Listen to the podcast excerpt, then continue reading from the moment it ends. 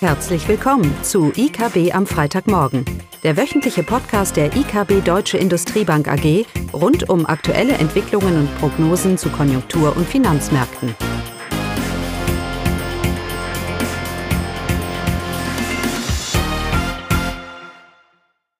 Willkommen zu IKB am Freitagmorgen, heute mit Klaus, Caroline und Regine.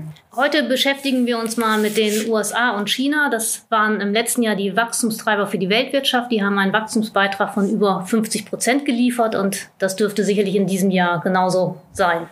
Kommen wir also zu China. Genau. Also das Jahr fängt immer datenmäßig für China positiv an. Äh, die, ähm, die Industrieproduktion steigt jetzt im Februar und Januar zusammengefasst um 7,5 Prozent zum Vorjahr. Auch die Einzelhandelsumsätze überraschen nach oben und zeigen ein Jahreswachstum von 6,7 Prozent. Aber es wird äh, erwartet, dass diese positive Entwicklung schon bereits im März sich zumindest äh, verlangsamen wird, denn die Corona-Lage verschärft sich äh, wieder in China. Die Infektionszahlen steigen äh, deutlich äh, wie seit dem Beginn der Pandemie und China verfolgt ja weiterhin äh, eine Null-Covid-Politik und wird diese auch bis Ende des Jahres beibehalten.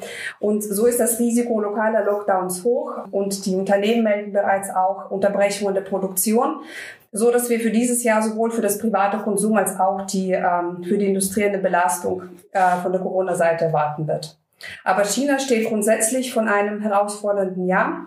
Jetzt nicht nur Corona macht äh, es der Wirtschaft zu schaffen, sondern auch Unsicherheiten ähm, über die Erholung der Weltkonjunktur, jetzt vor allem vor dem Hintergrund äh, des Ukraine-Krieges auch hohe Energie, Energiepreise und auch ähm, inländische Probleme wie Immobilienkrise. Also all das belastet den wirtschaftlichen Ausblick für China. Im März fand in China ein Volkskongress statt und dort wurde ein äh, Wirtschaftsziel von 5,5 Prozent verkündet. Das fällt deutlich niedriger aus als äh, die Wirtschaftsziele in den Jahren zuvor. Ja, die Regierung plant natürlich, äh, die Wirtschaft mit Steuersenkungen und Ausgabenprogrammen zu stützen. Ob 5,5 Prozent erreicht äh, werden kann, ist fraglich. Trotz des verlangsamten, äh, der verlangsamten Wachstumsdynamik bleibt aber der Wachstumsbeitrag Chinas zum Weltwirtschaftswachstum weiterhin stabil und hoch. Ja, eine zusätzliche Frage stellt sich natürlich, ähm, wie sich der Krieg in der Ukraine auf China auswirkt.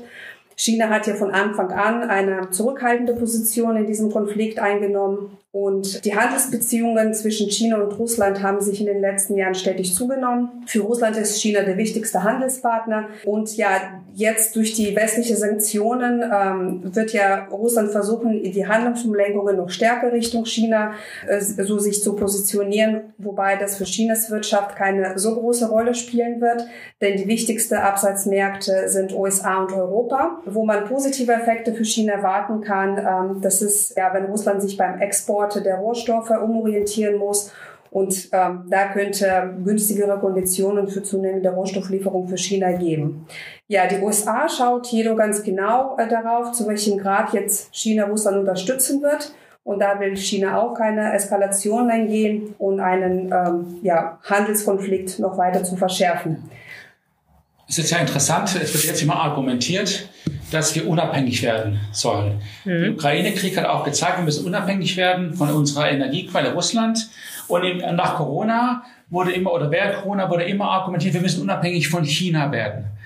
Aber es hat sich gezeigt, wenn man sich die Ausmaße anschaut, jetzt auch mit der Ukraine und mit den Rohstoffpreisen sehen wir ja, dass in einer globalen Welt der Gedanke, dass ich mich isolieren kann oder unabhängig sein kann, dass der relativ wenig Bedeutung hat. Auch mit China. Wir müssen unabhängig werden von China. Wie will ich unabhängig werden von der größten Volkswirtschaft der Welt, die ein Drittel zum Weltwachstumsbeitrag macht?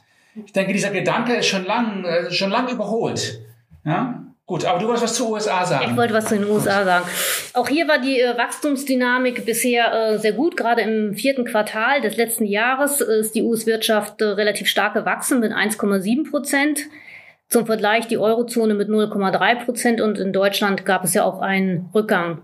Insgesamt äh, zeigt sich die, zeigte sich die US-Wirtschaft weniger sensitiv gegenüber der Pandemieentwicklung als andere, insbesondere europäische Länder. Die positive Arbeitsmarktentwicklung, steigende Löhne und die nach wie vor erheblichen Überschussersparnisse, diese sollten generell ein robustes Konsumwachstum ermöglichen und die US-Wirtschaft ist ja sehr konsumlastig. Das dürfte dann auch die US-Wirtschaft weiterhin Impulse verleihen. Insgesamt hat man aber Probleme natürlich mit der hohen Inflationsrate, die im Februar bei 7,9 Prozent lag. Das war ein 40-Jahres-Hoch und das kann natürlich die Konsumlaune erheblich mindern, obwohl eben die Arbeitslosenquote, der Arbeitsmarkt, wie gesagt, sehr stabil ist. Die äh, Arbeitslosenquote liegt mit 3,8 Prozent im Februar unter der 4-Prozent-Marke und auch die Partizipation am Arbeitsmarkt, die Erwerbsquote, die liegt zwar noch mit zwei Prozentpunkten unterhalb des Krisenniveaus, nimmt aber seit dem Sommer zu.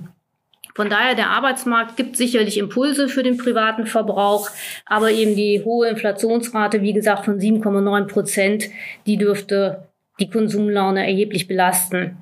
Ja, vor diesem Hintergrund hat die Fed in dieser Woche die Zinswende jetzt eingeleitet. Erstmals seit dem Dezember 2018 hat sie den Leitzins um 0,25 Prozentpunkte angehoben. Und für das laufende Jahr werden weitere Zinsschritte, fünf Zinsschritte erwartet oder wurden auch so in Aussicht gestellt. Und hinzu kommen weitere Zinsschritte dann im nächsten Jahr, so dass äh, letztendlich am Ende der, der, dieser Zinsanhebung ein Zinssatz von im Bereich von 2,75 Prozent liegen könnte. Also das zumindest ist die Pro Projektion der FED selber, ja. die aktuelle Einschätzung, mhm. was ganz klar zeigt, dass sie ein bisschen aus dem Bett gefallen sind.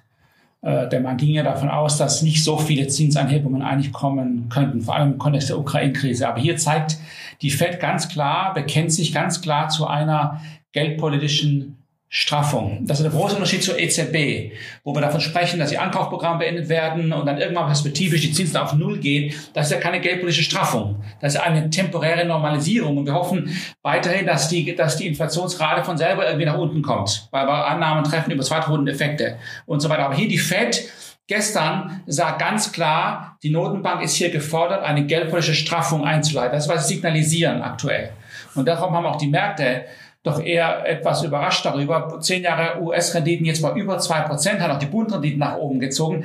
Passt insgesamt in unser Bild, das wir schon länger haben über die Renditen. Aber es zeigt, dass dieses Bild, dass die Inflationsrate nur temporär ist und dass Zweitrundeneffekte es nicht gibt und dass alles wieder über Rohstoffpreissenkungen alles wieder rausläuft.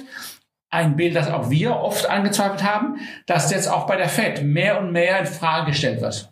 Ja, das zeigt sich eben auch bei den Inflationsprognosen der FED, die deutlich angehoben wurden. Also hier ist der insbesondere der Preisdeflator für den privaten Konsum entscheidend für die FED und der wurde im Schnitt um 1,5 Prozentpunkte bei der Prognose angehoben. Die BIP-Prognose hat die FED auch revidiert. Sie liegen jetzt fürs laufende Jahr bei 2,8 Prozent und für die nächsten Jahre bei um die 1,8 Prozent.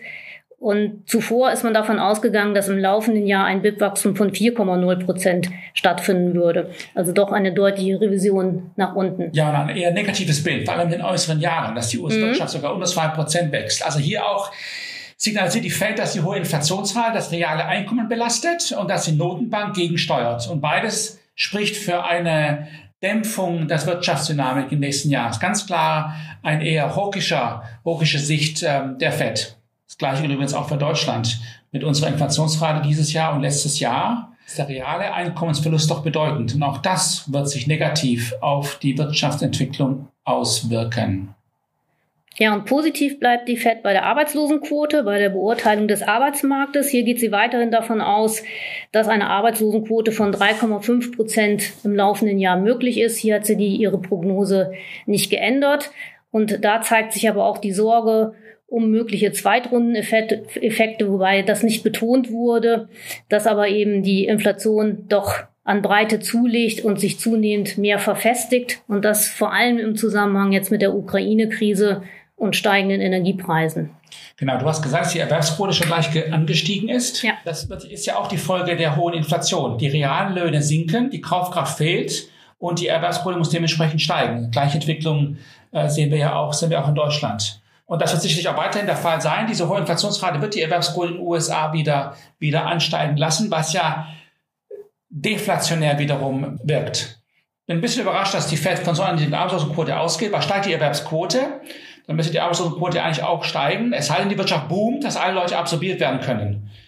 Ähm, das wird sicherlich interessant. Also sie geben ein Wirtschaftsbild ab, weit unter Potenzial und sagen, dass die Arbeitslosenquote eigentlich gleich bleibt ja, das ist vielleicht mehr Wunschdenken als, äh, als eine nachvollziehbare Prognose.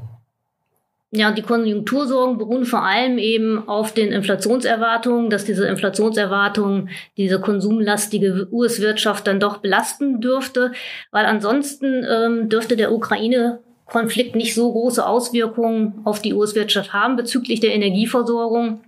Denn die USA sind mittlerweile selbst zum größten Öl- und Gasproduzenten geworden und könnten ihren Bedarf weitgehend selber decken. Ein interessantes Argument. Steigende Inflation belastet das Wachstum, weil es reales Einkommen belastet. Das haben wir von der EZB mhm. so noch nie gehört. Ja, weil es natürlich die Notwendigkeit, auch hier in Europa etwas zu tun, an der Zinsschraube natürlich erhöhen würde. Und das will man ja nicht. Ja, die Frage ist, ob die FED hier nicht ein bisschen überreagiert. Ähm, vor allem, wenn die Inflationsprognosen bis vor zwei Wochen wirklich sich realisieren würden und die Inflationsrate nächstes Jahr deutlich runterkommt, könnte man vielleicht sogar argumentieren, dass die Fed, wenn sie denn dieses Jahr all diese Zinsschritte wirklich umsetzt, vielleicht sogar etwas überreagiert, was dann zu einer inversen Zinskurve führen könnte. Das hatten wir schon einmal thematisiert. Ich glaube auch weiterhin, dass wir den Höhepunkt in den US-Renditen dieses Jahr sehen werden. Weil sich nächstes Jahr das Konjunkturbild äh, schon relativieren sollte und äh, die Fed vielleicht doch etwas überrea überreagiert. Das ist zumindest das aktuelle Risiko. Gut, europäische Inflation, die EZB-Prognosen. Wir bestätigen nochmal unsere Einschätzung, dass die EZB mit ihren Prognosen jetzt schon so weit hinter Mond ist, äh, mit ihren 5,1 Prozent für dieses Jahr. Wir sind bei einer 6, und selbst eine 7 vom Komma sehe ich als nicht unwahrscheinlich an. Aber das ist ein anderes Thema. Okay, damit hätten wir es, oder? Schönes Wochenende. Schönes Wochenende. Tschüss. Tschüss. Das war das wöchentliche IKB am Freitagmorgen. Sie wollen immer über neue Ausgaben informiert bleiben? Dann direkt den Podcast abonnieren. Oder besuchen Sie uns unter www.ikb-blog.de slash podcast.